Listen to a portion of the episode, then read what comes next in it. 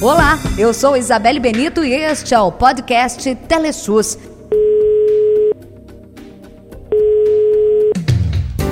Bem-vindo ao podcast Telesus, o seu canal de informação. Neste episódio, eu converso com o médico de família e comunidade, médico sanitarista, assessor técnico do Conselho de Secretarias Municipais de Saúde do Rio de Janeiro e diretor de comunicação do Sindicato dos Médicos do Rio de Janeiro, Dr. Carlos Vasconcelos, sobre a importância de um teleatendimento em tempo de Covid-19.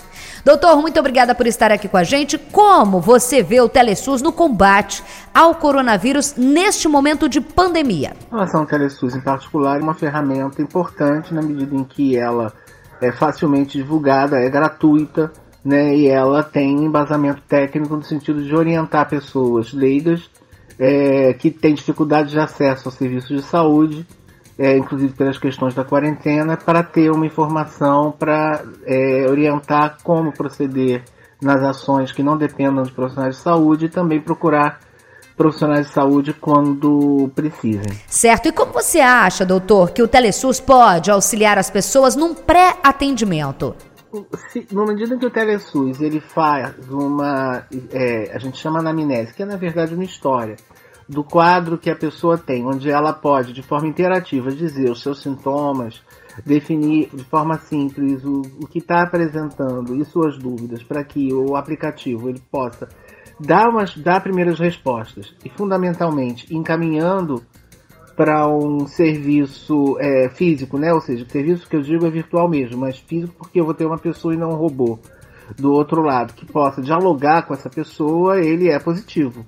É a lógica da telemedicina, que você faz um primeiro atendimento por um aplicativo.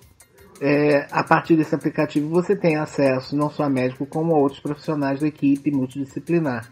Então, de, dentro dessa lógica, o Telesus ele é, é uma ferramenta importante é, numa situação em que a gente tem uma epidemia que atinge toda a população brasileira é, enquanto população de risco para contrair o, o vírus e a gente já tem casos em é, todos os estados e na maioria dos municípios brasileiros. O Telesus ele tem um, bastante importância no pré-atendimento. E qual a importância dessas instruções do Telesus aliado ao atendimento presencial?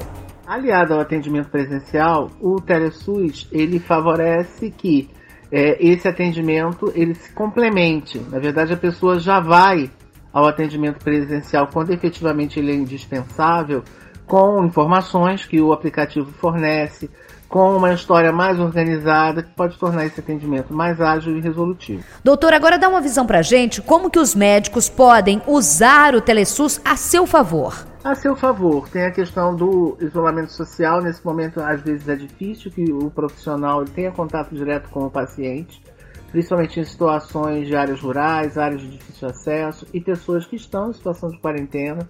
É importante do ponto de vista do monitoramento dos casos, é, casos suspeitos e confirmados de Covid, se leve, as pessoas permanecem nos seus domicílios.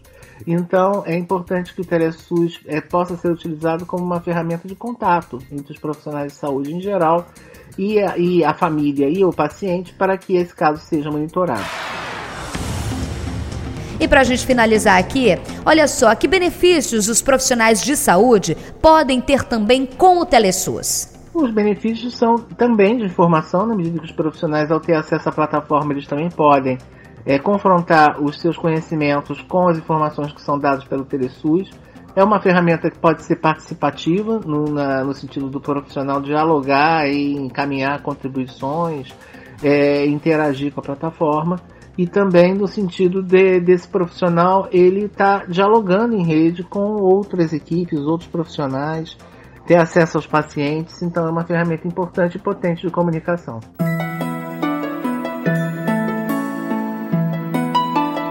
Obrigada, Dr. Carlos, pelos esclarecimentos. Eu conversei com médico de família e comunidade, médico sanitarista, assessor técnico do Conselho de Secretarias Municipais de Saúde do Rio de Janeiro e diretor de comunicação do Sindicato dos Médicos do Rio de Janeiro, Dr. Carlos Vasconcelos. Obrigada, doutor.